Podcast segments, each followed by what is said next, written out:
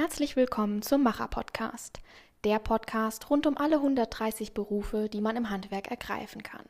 Der Podcast ist für alle, die gerne was mit den Händen machen und nach Feierabend das Ergebnis ihrer Arbeit sehen möchten, aber auch für die, die beim Handwerk bisher immer nur an Hoch- und Tiefbau gedacht haben – so ging es mir nämlich, bevor ich bei der Handwerkskammer Wiesbaden angefangen habe.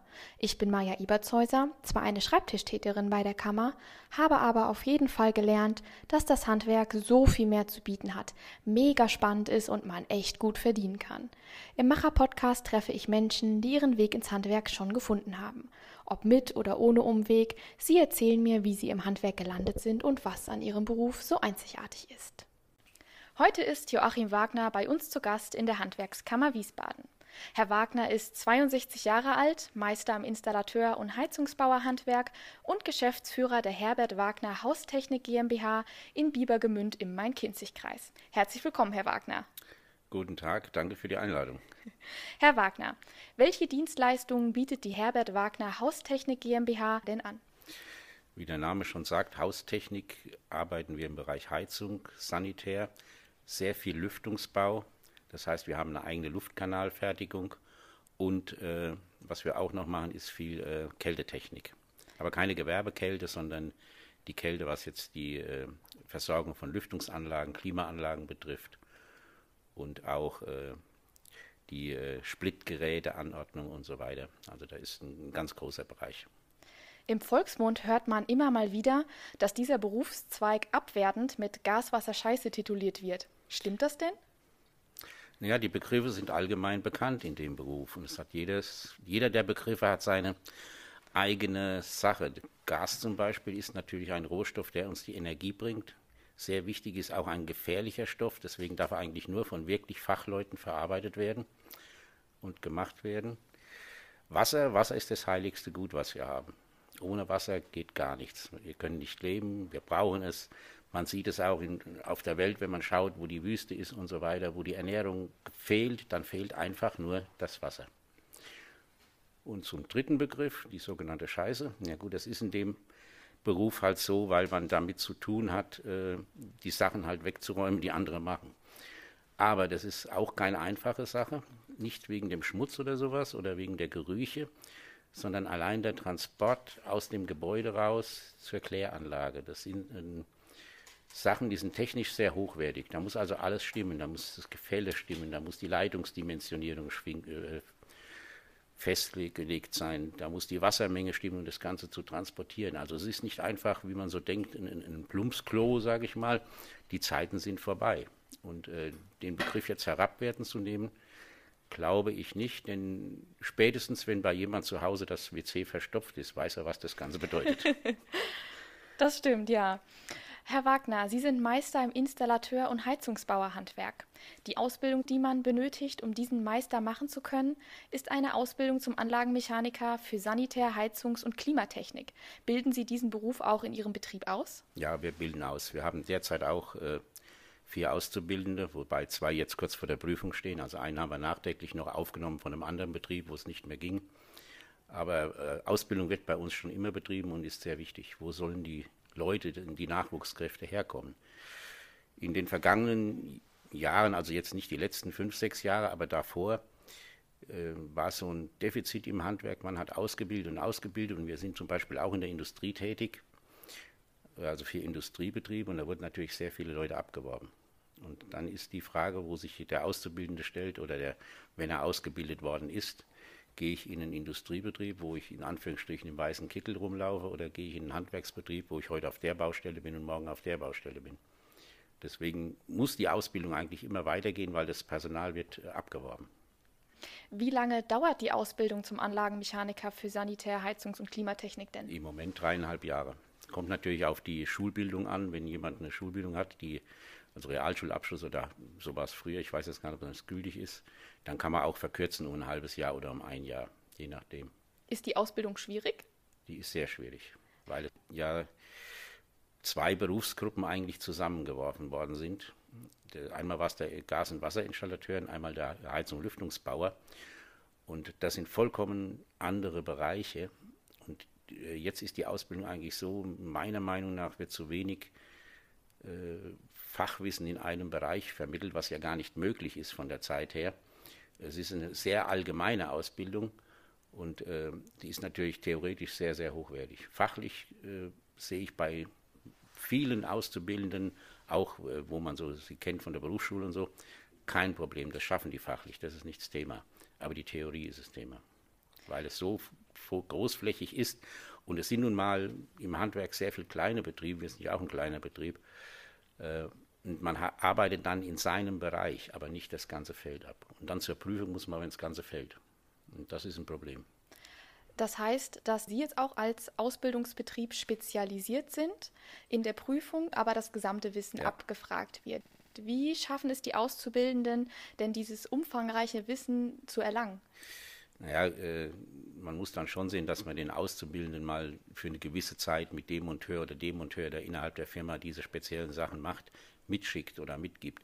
Ein großer Vorteil, wie ich ihn sehe, ist die ÜLO. Was ist die ÜLO? Die überbetriebliche Ausbildung. Und äh, dort bekommt der Auszubildende ja alles gezeigt, was er in seinem eigenen Betrieb in Anführungsstrichen nicht sieht.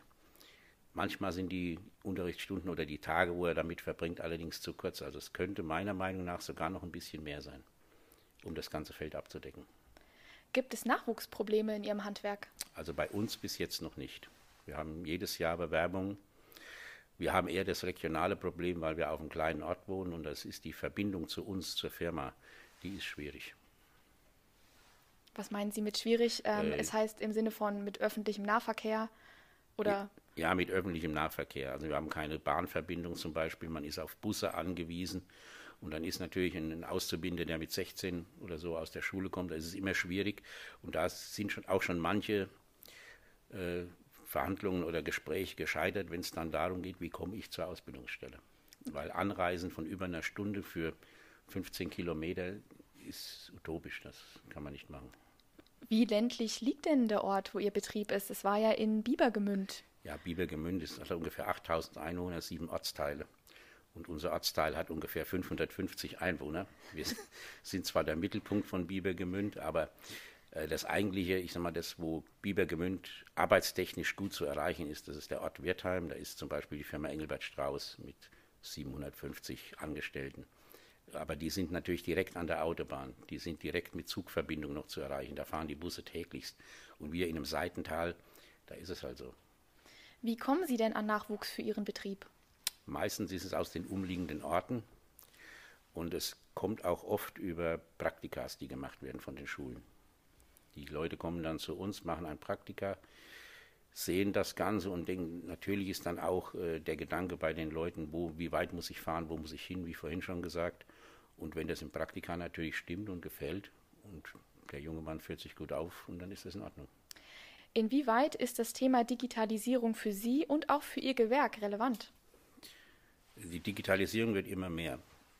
Zum einen geht es zum Beispiel beim Kundendienst um die das Schreiben von äh, Stundenzetteln und so weiter direkt auf dem PC. Das heißt, er tippt vor Ort ein und in der, in, im Büro läuft schon die Rechnung aus, so ungefähr. Aber auch das Arbeiten mit Maschinen, wie in der Blechfertigung, also wenn wir die Luftkanäle bauen und sowas, das ist alles mit äh, Maschinen, also mit äh, CNC-Maschinen und was weiß ich ausgestattet.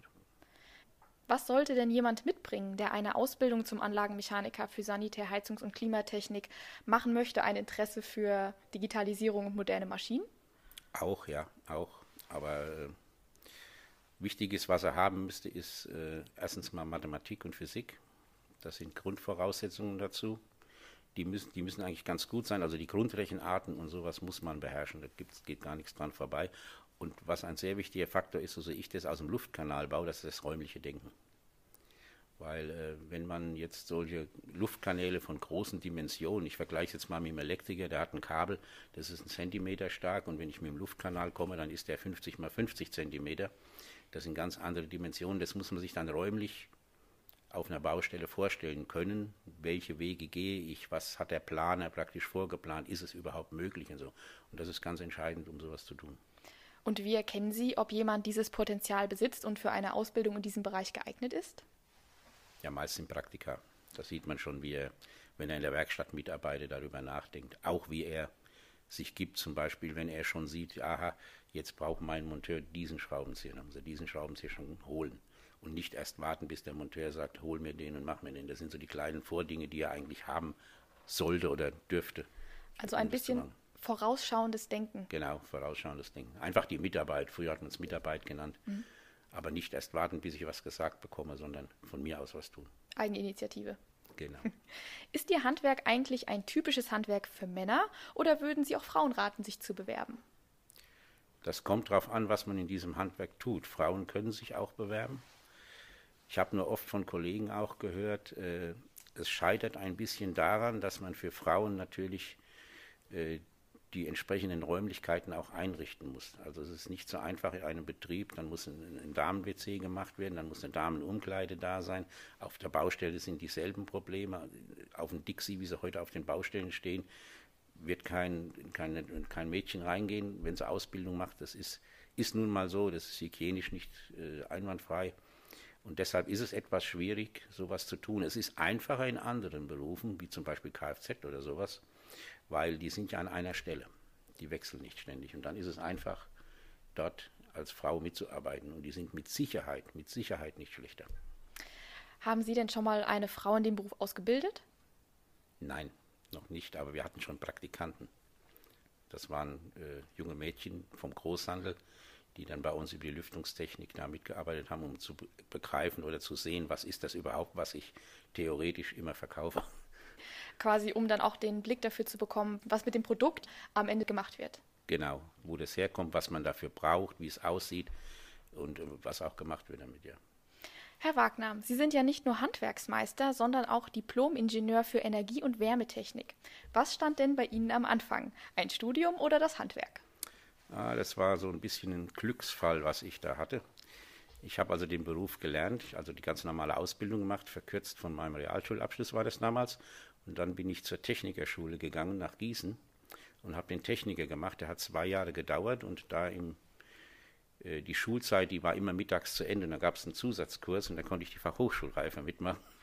Und dann habe ich die Fachhochschulreife gemacht. Und wie ich dann dort fertig war, habe ich mit meinem Vater natürlich gesprochen. Und äh, es wäre so gewesen, ich hätte zur damaligen Zeit noch äh, praktisch die Technikerjahre oder die Gesellenjahre nochmal verlängern müssen um zwei, drei Jahre, bevor ich den Meister überhaupt machen kann. Da war damals so eine Zeitsperre drin. Und äh, dann bot sich das natürlich an, dadurch, dass ich in Gießen war, da ist die Fachhochschule. Und da hat mein Vater gemeint, ja, traust du es zu, willst du es machen? Ich, kein Problem, wir können es probieren. Also habe ich gesagt, komm, probiere ich es. Und dann habe ich es gemacht. Und es war schon sehr gut, muss ich sagen. Aber es war nicht das Primäre, weil das Primäre ist das Handwerk. Nach dem Studium habe ich dann aber auch erstmal in einem Ingenieurbüro gearbeitet. Und da merkt man dann äh, den Unterschied zwischen Theorie und Praktikum.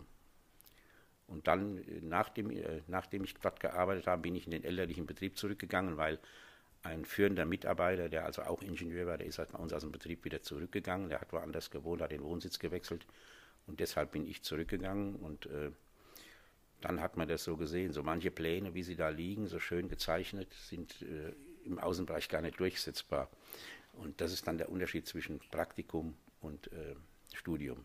Ich würde es sehr gutheißen, wenn im Studium für so technische Berufe immer entweder eine Ausbildung oder zumindest mal eine gewisse Zeit an Praktikum vorhanden sein muss, um das überhaupt ausführen zu dürfen oder zu können weil es ist doch ganz anders theoretisch wie praktisch. Herr Wagner, Sie haben ja schon ganz kurz gerade ähm, angesprochen, wie Sie in den Familienbetrieb mit reingerutscht äh, sind. Da würde ich gleich gerne nochmal drauf zu sprechen kommen. Vorher würde ich Sie aber gerne noch fragen, was halten Sie denn eigentlich davon, dass man in Hessen ja auch mit dem Meisterbrief studieren kann? Es ist sehr gut, es öffnet alle Wege. Und ich finde es immer toll, wenn alle Wege zur Ausbildung nach oben hin offen sind. Äh, wenn natürlich jemand träumt, ich habe jetzt den Meister gemacht und ich kann dann studieren, muss ich sagen, sehr, sehr vorsichtig sein, da die Ansprüche dann, was auch wieder im technischen Studium unseren Fachbereich jetzt betrifft, äh, wie gesagt, Physik, Mathematik, Chemie, sehr hoch ist. Und ich glaube, da ist dann manchmal, scheitert es dann an dem Grundwissen, das man von vor, vorhergehenden Schulabschluss und so weiter hat, daran scheitert es. Was ich bis jetzt erfahren habe, gibt es auch noch keine Zahlen, wo man sagen kann, so und so viele haben das probiert gemacht und sind durchgekommen. Es ist zwar schön, es zu sagen, aber es muss auch irgendwo mal ergriffen werden und muss mal gesagt werden, schaut mal, von zehn haben es acht geschafft oder so. Das, das fehlt mir noch ein bisschen. Quasi so eine Referenzquote. Ja, genau. Oder so eine Erfolgsquote. Genau. Weil mit, mit so Sprüchen, ihr könnt das machen, kann ich ja werben, aber ich muss ja auch mal zeigen, was geht oder wie viel kommen da durch. Herr Wagner, Ihr Betrieb wurde 1962 durch Ihren Vater gegründet und hat sich zu einem Familienbetrieb durch und durch entwickelt. Erzählen Sie uns, was den Betrieb zu einem Familienbetrieb macht und auch, wie es dazu gekommen ist? Naja, zu meiner Zeit war ja noch einer, der als Sohn geboren wurde in so einem Betrieb, der musste dann den Betrieb automatisch machen. Das war halt so. Und es war ja auch kein Thema, wie ich von der Schule kam. Und mein Bruder, der ist vier Jahre jünger, nach seinem Schulabschluss hat er dann auch die Lehre gemacht. Dann waren wir zusammen im Betrieb. Ich bin ja dann zum, zur Weiterbildung weggegangen. Er war im Betrieb. Und äh, so war der Familienbetrieb. Eigentlich dann zu späteren Zeiten, wie ich wieder zurück war, war es dann kein Thema zwischen zum Beispiel meinem Vater und mir. Überhaupt kein Problem zusammenzuarbeiten. Jeder hatte seinen Bereich. Wir haben uns ergänzt. Der eine ist in Urlaub gefahren, da hat der andere mitgemacht und so. Das war also ein sehr, sehr gutes Zusammenarbeiten. Mein Bruder ist dann später aus dem Betrieb weggegangen, hat sich dann auch selbstständig gemacht. Und äh, dann nachher kam ja mein Sohn auch in die Firma, wobei er hat Banker gelernt und kam dann irgendwann zu mir und sagte, du Papa, das mit der Bank, das ist nichts, das sitze ich nur so rum und komme nicht weiter und da mache ich doch sowas wie du. Hat also die Lehre woanders angefangen, hat seinen Abschluss gemacht als Meister und ist jetzt mit im Betrieb und es läuft Gott sei Dank genauso weiter zwischen mir und meinem Vater, zwischen ihm und mir. Also wir arbeiten zusammen, wir ergänzen uns gegenseitig, wir sitzen in einem großen Raum, überhaupt kein Thema. Seit wann ist Ihr Sohn denn mit im Betrieb? Jetzt fragen Sie mich was, ich weiß gar nicht mehr, sind es fünf Jahre jetzt? Haben Sie auch schon mal gehadert, mit Ihrer Familie zu arbeiten? Kommt auch vor, natürlich gibt es mal irgendwelche Punkte, wo man sagt, ich hätte das gern so oder der, der andere meint, nee, wir machen das so. Das gibt es schon, klar. Auch wenn es um irgendwelche Anschaffungen geht, wenn man äh, irgendwie in andere Richtung gehen will, dass man mehr sowas macht wie sowas. Da gibt es immer mal Punkte, aber das ist, äh, da wird drüber diskutiert, da wird gesprochen und der Chef setzt sich durch. Könnte auch ein Problem oder eine Schwierigkeit sein, dass sich Privates mit Beruflichem vermischt? Das kann schon passieren, ja. Das kann passieren, das kommt vor, dann muss man es halt wieder trennen. Also ich versuche es eigentlich zu trennen, weil wenn man sich nur noch dann in Anführungsstrichen auf den Keks geht wegen irgendwelcher Differenzen im Beruf und auch privat dann, das muss nicht sein. Man sollte auch, irgendwo sollte man auch versuchen können abzuschalten, wenn man zum Beispiel aus dem Büro geht. Wie schaffen Sie es denn, diese Grenze zu ziehen? Ja, ich sage mal von mir, ich bin eigentlich ein ziemlich ruhiger Mensch und versuche mich dann nicht unnötig aufzuregen über Dinge, die im Endeffekt dann sowieso nichts bringen. Arbeiten bei Ihnen denn auch Leute in der Firma, die nicht zur Familie gehören? Ja, natürlich, hauptsächlich. Wir sind im Moment 18 Mitarbeiter und da ist also alles dabei. Also vom, vom, von rein Familie ungefähr sind wir noch drei. Herr Wagner, Sie engagieren sich auch ehrenamtlich. Wahrscheinlich nenne ich jetzt nur einen kleinen Teil Ihres Engagements, aber Sie waren Kreishandwerksmeister, sind im Prüfungsausschuss aktiv und seit einem Jahr Vizepräsident der Handwerkskammer Wiesbaden. Was bedeutet ehrenamtliches Engagement für Sie? Ja, Ehrenamt bedeutet, dass ich das, was ich eigentlich tue, auch nach außen hin vertreten möchte. Dass ich auch den Zusammenschluss oder mit, mit Kollegen zusammen irgendwas erreichen möchte und nicht alleine irgendwo sage, das gefällt mir nicht oder da hätte ich von der Politik gern noch was oder so, das muss ich irgendwo, muss ich dann zusammengehen. Es hat sich also auch ergeben, weil wenn ich dann auf irgendwelchen Versammlungen war, auch von Kreishandwerkerschaft, von der Innung oder so, und dann geht es immer darum, ja, den Vorschlag haben wir, was machen wir denn, was machen wir denn? Und einer muss dann eine Entscheidung treffen. Und da kam oftmals der Blick zu mir. Ich weiß auch nicht warum, aber ich habe dann die Entscheidung halt getroffen. So ist es auch nicht nur im Ehrenamt, was jetzt äh, das Handwerk betrifft. Und ich bin ja auch noch anders ehrenamtlich tätig im Verein oder so. Und ist genau das Gleiche. Also einer muss dann sagen, das machen wir jetzt so. Dann habe ich es gemacht. Wieso lohnt es sich denn, sich ehrenamtlich einzusetzen? Es lohnt sich immer, weil man sehr viel dazulernen kann. Man sieht andere Probleme, man sieht andere Meinungen, man hat andere Richtungen auf einmal allein das, um zu erfahren, dass es nicht nur so ein eintöniges gibt, wo man in seinem kleinen Denken ist, ist schon eine ganz, ganz große Hilfe. Ein Zitat von Wilhelm Busch lautet: Willst du froh und glücklich leben, lass kein Ehrenamt dir geben. Ist da was dran? Oder sind Sie entgegen dieses Zitates trotz Ehrenamt froh und glücklich? Ich bin froh und glücklich. Ich glaube, der Wilhelm Busch war nicht im Handwerk. Ne? Wie kriegen Sie Ihr Ehrenamt und Beruf denn unter einen Hut? Ja gut, das ist schon schwierig. Also manchmal ist es schwierig. Funktioniert auch nur, wenn man einen guten Background hat. Also meine Frau, die Unterstützung, dass ich überhaupt dann immer wegfahre oder sowas. Mein Sohn, der natürlich jetzt in der Firma das übernimmt, wenn ich nicht da bin zu den Zeiten, ist vollkommen logisch. Und auch äh, vorher, bevor mein Sohn noch nicht in der Firma war, die Unterstützung dann durch meinen Vater. Vorher war ja er jahrelang ehrenamtlich tätig, da war ich derjenige, der im Büro saß und dann haben wir irgendwann mal gedreht. Also man unterstützt sich gegenseitig. Man unterstützt sich gegenseitig. Und es geht auch nur, im Ehrenamt tätig zu sein, wenn man diese Unterstützung bekommt. Wenn Sie an das denken, was Sie bisher beruflich erlebt haben, gibt es da eine Sache, an die Sie immer wieder gerne zurückdenken, quasi ein berufliches Highlight? Ach, es gibt viele berufliche Highlights.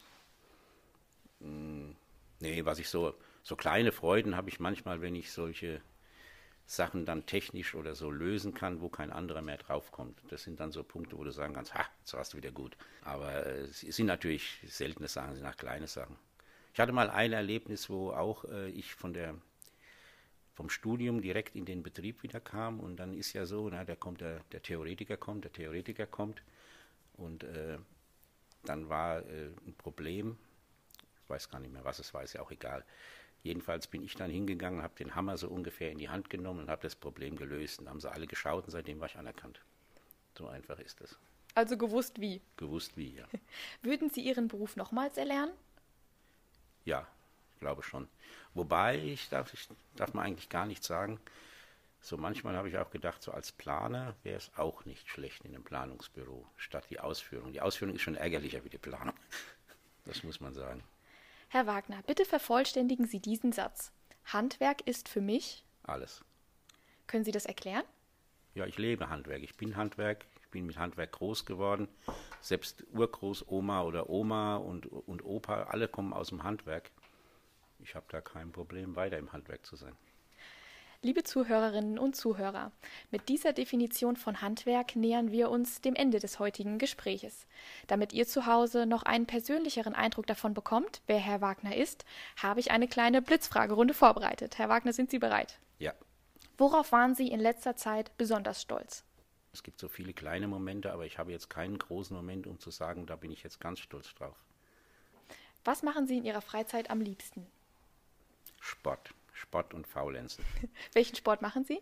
Äh, ich bin eigentlich beim Kinderturnen sehr aktiv, also als äh, Leiter vom Kinderturnabteilung und dann natürlich Fußball noch in unserem Verein und dann betreue ich die alte Herrenmannschaft schon seit Jahren, wobei wir schon seit Jahren nicht mehr spielen, aus verschiedenen Gründen, wie das so ist. Aber Sie Aber treffen sich trotzdem noch? Ja, wir treffen uns, mhm. ja, ja, ja. Also ich mache gern Sport aktiv und auch passiv. Mhm. Wenn der Tag 25 Stunden hätte, wie würden Sie diese zusätzliche Stunde verbringen? Das gibt zwei Möglichkeiten, arbeiten oder faulenzen.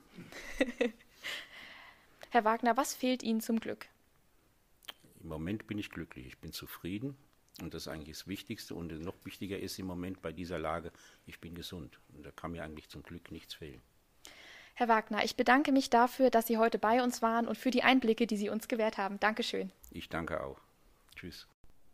Und damit ihr, liebe Zuhörerinnen und Zuhörer, keine Folge vom Macher Podcast mehr verpasst, abonniert uns doch auf Spotify, Apple Podcasts und Soundcloud. Den sozialen Netzwerken der Handwerkskammer Wiesbaden könnt ihr folgen, um Einblicke hinter die Kulissen zu bekommen. Und wenn ihr Wünsche oder Anregungen für die kommenden Folgen habt, dann schreibt uns gerne eine Mail an podcast.hwk-wiesbaden.de. Bis zum nächsten Mal beim Macher Podcast.